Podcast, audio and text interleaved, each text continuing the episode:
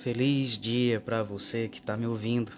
Seja muito bem-vindo ao Renovadamente Podcast. Eu eu gostaria de compartilhar com você algo que que tem queimado muito no meu coração durante esses dias. Você já se sentiu frustrado?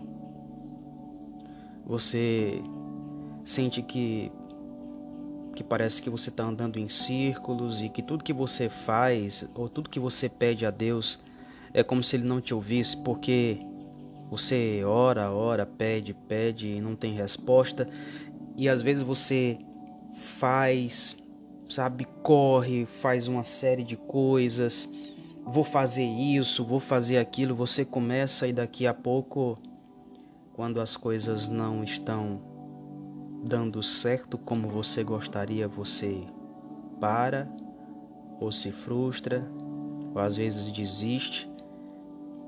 E às vezes tem momentos que a gente acredita que não adianta tentar fazer alguma coisa porque é como se não adiantasse nada.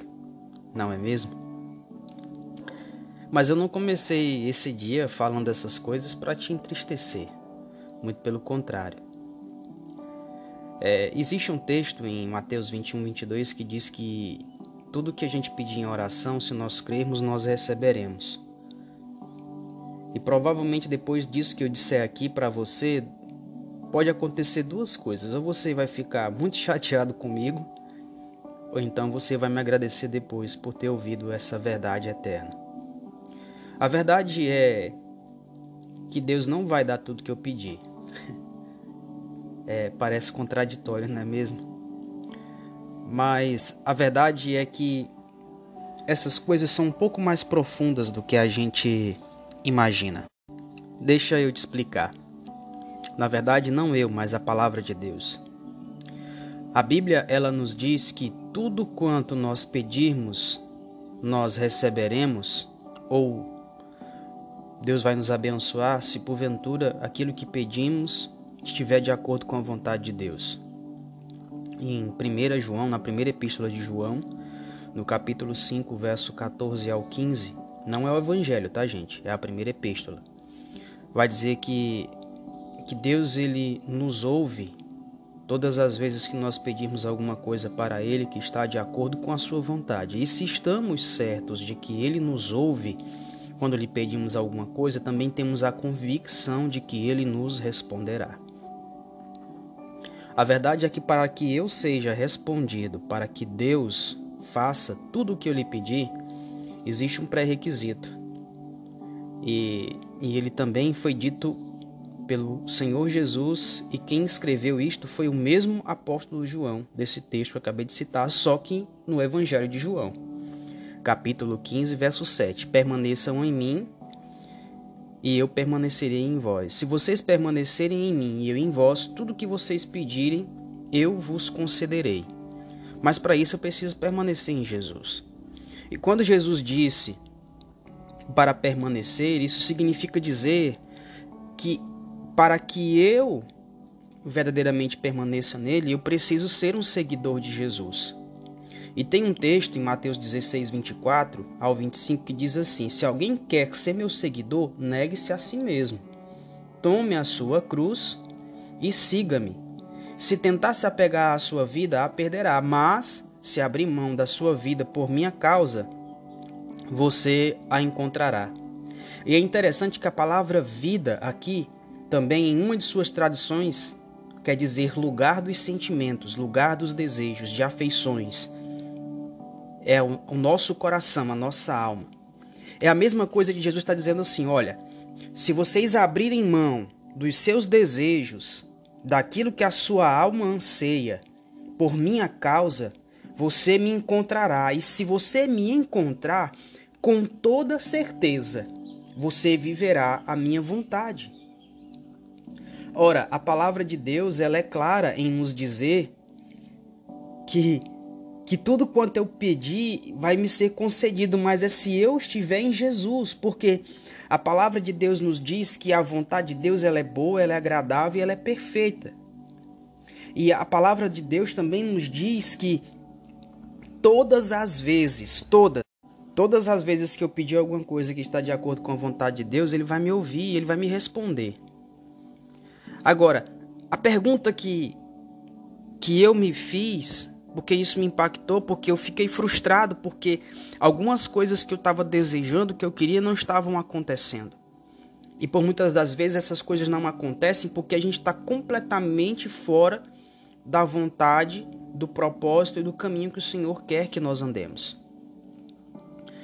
A pergunta que eu te faço nessa manhã é o, a mesma pergunta que eu me fiz: o desejo, o sonho que eu tenho, o objetivo que eu tenho está alinhado com a vontade de Deus? E aí você pode me perguntar, beleza, Paulo, mas aí, como é que eu vou saber o que é que, que Deus quer de mim? Qual é a vontade de Deus para mim? E a resposta ela também se encontra na Bíblia. Tiago 4:3 diz que nós pedimos e não recebemos, porque quando nós pedimos, pedimos para o nosso próprio deleite.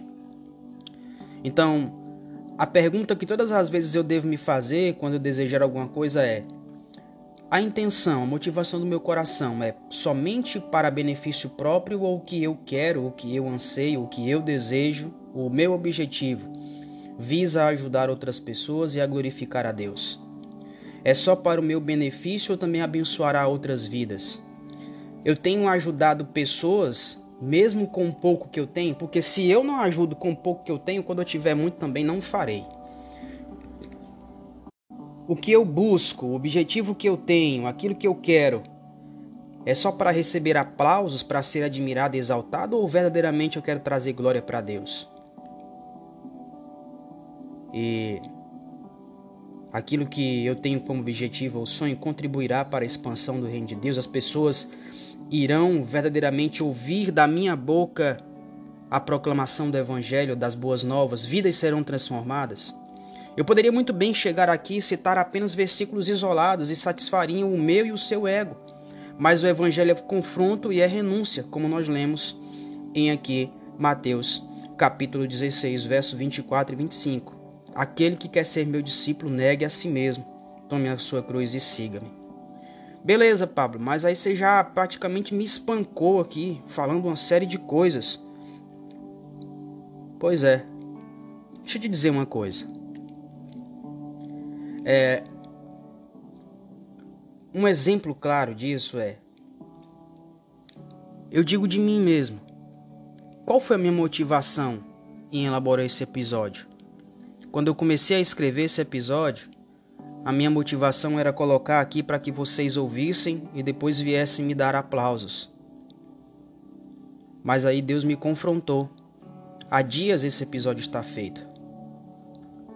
Deus me confrontou e me fez entender que a minha motivação deve ser para gerar transformação na vida de pessoas.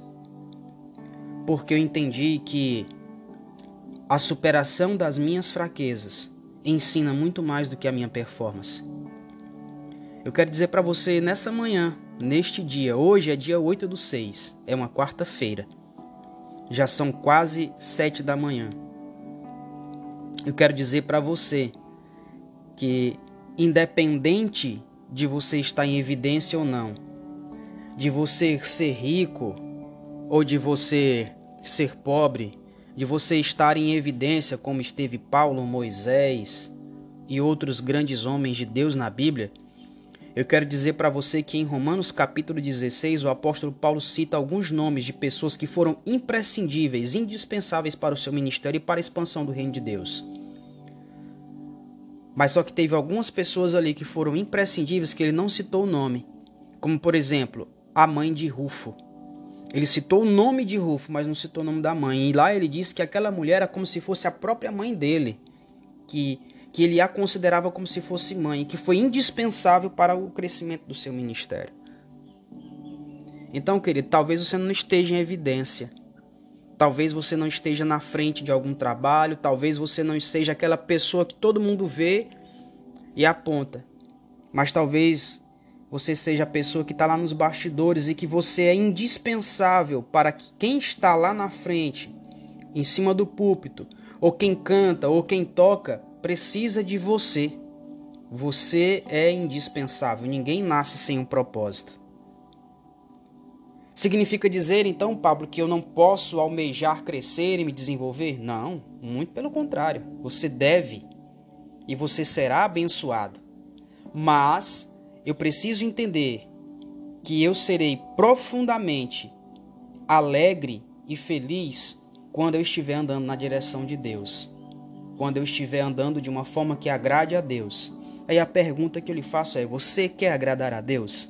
Eu acredito que a sua resposta é sim.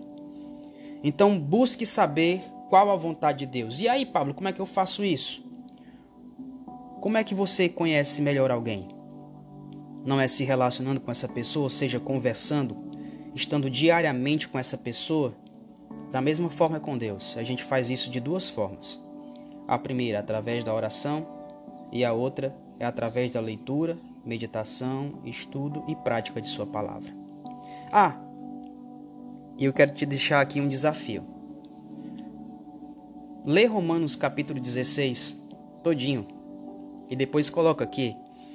Você pode mandar um direct para mim dizer o que foi que Deus falou no seu coração, tá? E eu não poderia deixar de esquecer, eu estava quase esquecendo disso.